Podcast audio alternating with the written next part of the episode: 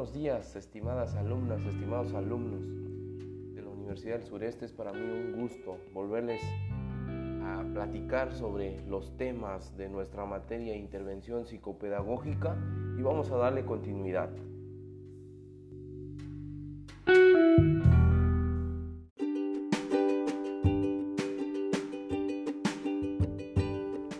Vamos a hablar sobre los retos de la educación inclusiva.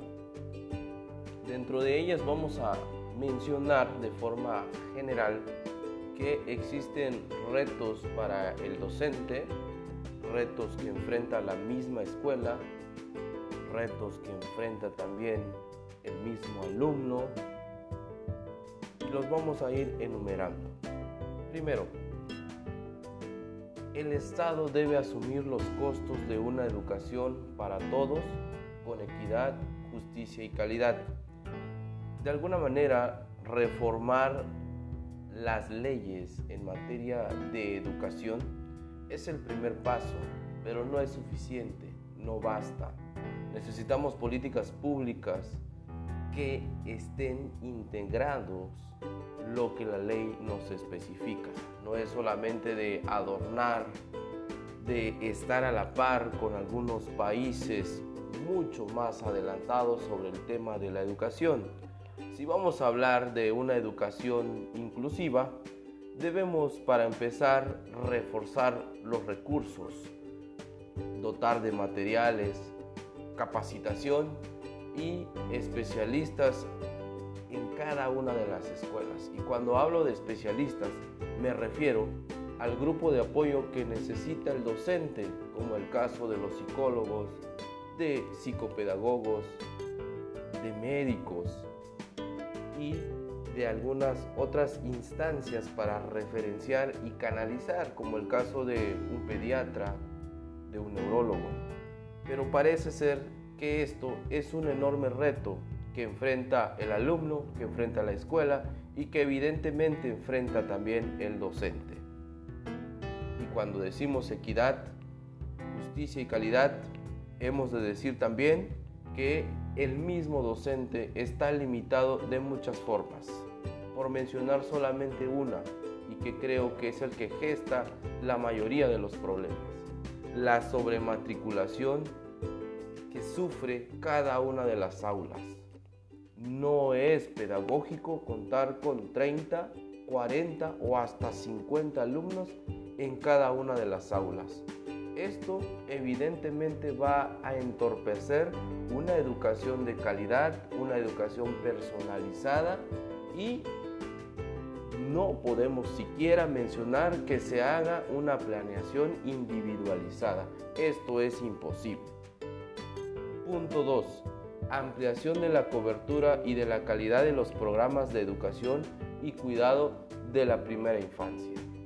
Tiene mucho sentido que se democratice la educación para que todos puedan estar recibiendo una educación de calidad. No basta con inscribir al alumno, no basta con que el alumno esté dentro del aula. Es necesario que reciba una educación de calidad. Muchas veces los niños con necesidades educativas especiales están simplemente como oyentes o como simple adorno dentro de las aulas. ¿Por qué? Porque no se trabaja con ellos, simplemente se les relega y se les manda al olvido. Están inscritos y se les pasa nada más porque no hay que reprobarlos. Entonces, esto no es una ampliación de la cobertura ni de la calidad de la educación, mucho menos el cuidado de la primera infancia. Punto 3. Recursos de apoyo a los docentes. Es necesario entonces que los docentes reciban todo el material, todo el apoyo. Y cuando decimos apoyo, nos referimos también a que ellos deben de recibir la atención y las evaluaciones de otros especialistas para que sepan cómo trabajar. Si yo tengo un niño entonces con problemas de lenguaje, voy a referenciar con mi compañero que es terapeuta del lenguaje. Si mi alumno tiene un problema de carácter motriz, voy a canalizarlo con mi compañero de educación física. Y así vamos a ir apoyando a los docentes. Pero hoy no es una realidad. Por eso es un reto de la inclusión educativa. 4. Políticas educativas e intersectoriales que promuevan la inclusión en todos los niveles educativos. No es solamente decir que en primaria se trabaja educación inclusiva, sino también desde educación inicial, preescolar, educación primaria y educación secundaria. Y que tanto el gobierno a nivel municipal, a nivel estado y a nivel federal, todos estén incluidos para que esto sea una verdadera realidad y se generen políticas públicas para que esto pueda aterrizarse. Bien lo decíamos hace rato, no basta solamente con reformar y que las letras estén ahí sin que esto sea algo tangible. 5. Los enfoques metodológicos y la pedagogía deben estar centrados en el alumno mediante el modelo de educación personalizada. Pero esto no puede llegarse a efectuar si pedagógicamente hablando el docente cuenta con muchos alumnos dentro de su foco de atención. Pero ¿por qué hay muchos alumnos? Porque para empezar, no hay suficientes escuelas. Y para eso, evidentemente no podemos negarle la educación a un niño. Si tenemos únicamente una escuela para varias regiones, para varias zonas, entonces tampoco puedo negar el derecho de acceso a la educación al niño. Necesariamente voy a tener que insertarlo en un grupo que ya está sobrepoblado.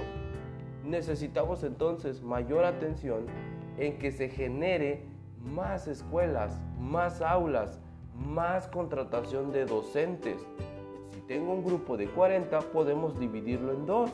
Pero para que eso suceda, tiene que pasar primero la gestión de otra aula y segundo la contratación de otro docente para atender a un segundo grupo derivado de la sobrepoblación que yo tengo.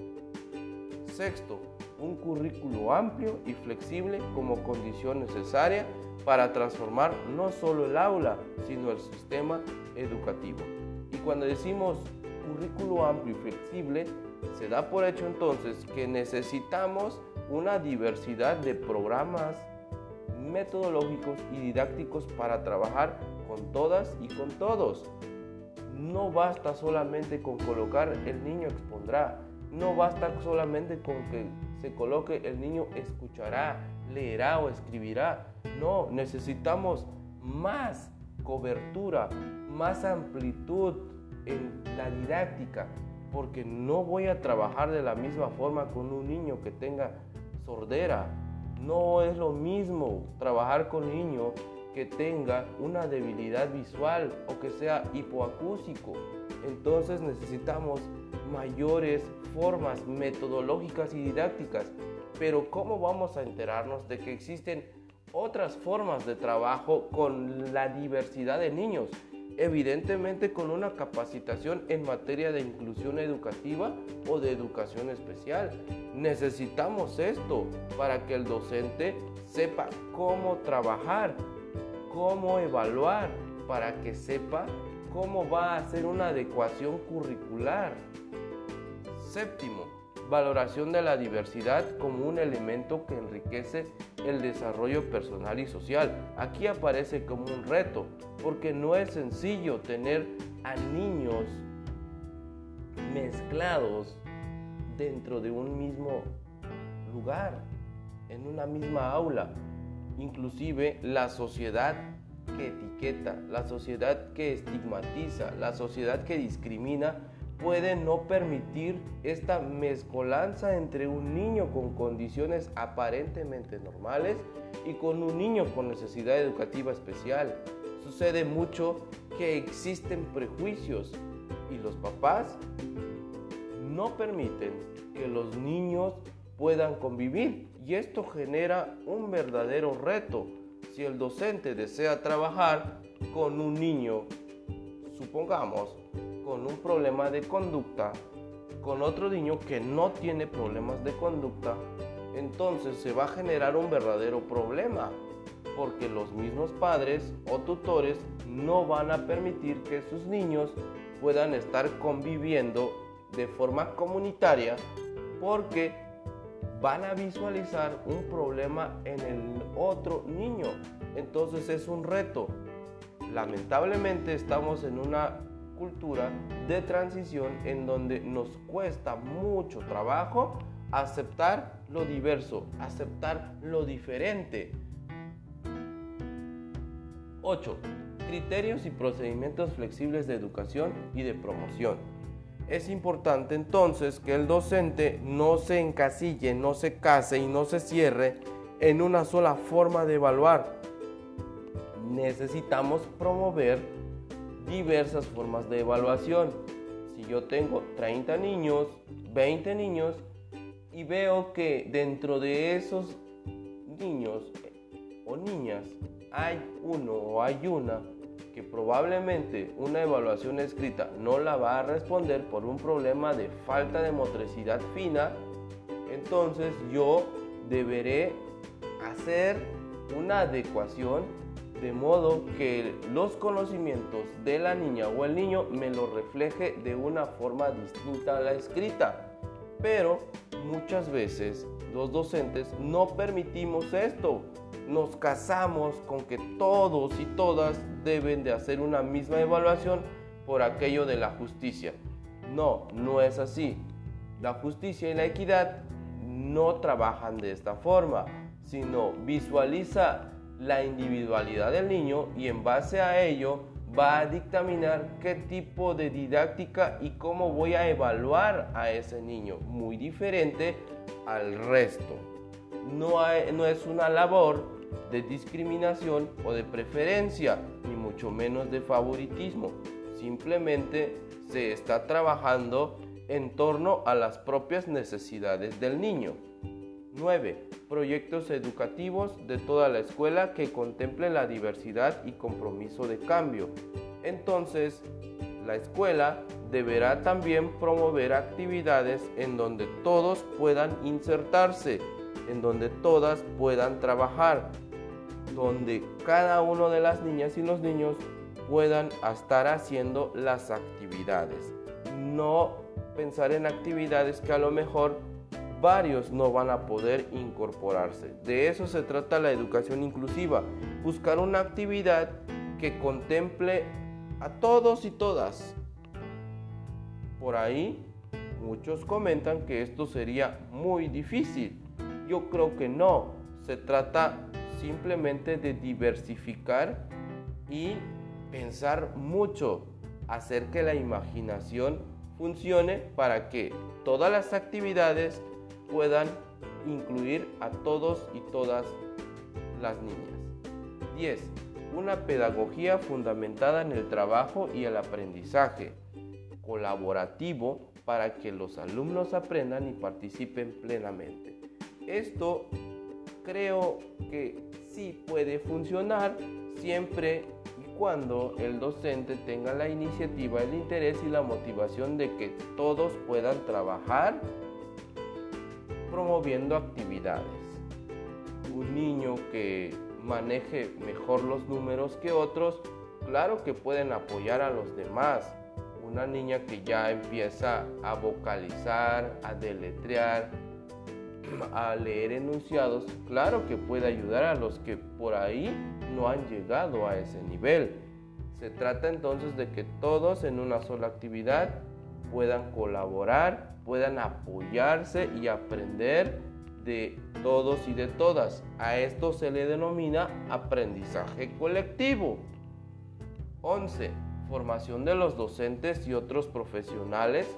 Formación psicopedagógica que dote de competencias para una actividad pedagógica innovadora con niños y niñas con o sin necesidades educativas especiales. Justo era lo que decíamos al inicio de este enumerado de retos. Es importante que todas y todos los docentes puedan capacitarse en materia de educación especial, en materia de psicopedagogía, en materia de tratamiento y evaluación pedagógica. ¿Por qué? Para que sepa cómo trabajar con alumnos, con sus alumnas, de modo de que el docente no llegue ciego al momento de trabajar con un niño con necesidades educativas especiales. Sepa manejar, tratar, trabajar, usar una metodología adecuada, una evaluación acorde a las condiciones del propio niño. Solo así el docente estará capacitado y habilitado para poder trabajar en una escuela inclusiva. De otro modo, no podrá. Le generará estrés, se frustrará el docente, pensando evidentemente que no habrá una sobrepoblación en su aula. Lamentablemente, ahorita pensar que un docente pueda trabajar de forma inclusiva sería una cuestión de voluntad más que de capacitación. Sería una cuestión de interés y del querer más que de realmente estar preparado para trabajar con la inclusión educativa. 12. Renovación de los planes de estudio, lo cual implica la renovación de los planes y programas de licenciatura y de los cursos de capacitación. Esto pensando en los que se van a dedicar o los que están estudiando licenciaturas relativos a la docencia, la pedagogía y a ser maestro. Es importante entonces que las escuelas, las universidades incluyan materias de educación especial o de educación inclusiva, psicopedagogía, que contemple esta clase de materias para que el futuro docente, para que el futuro profesor tenga conocimientos teóricos, técnicos y humanísticos en materia de educación especial.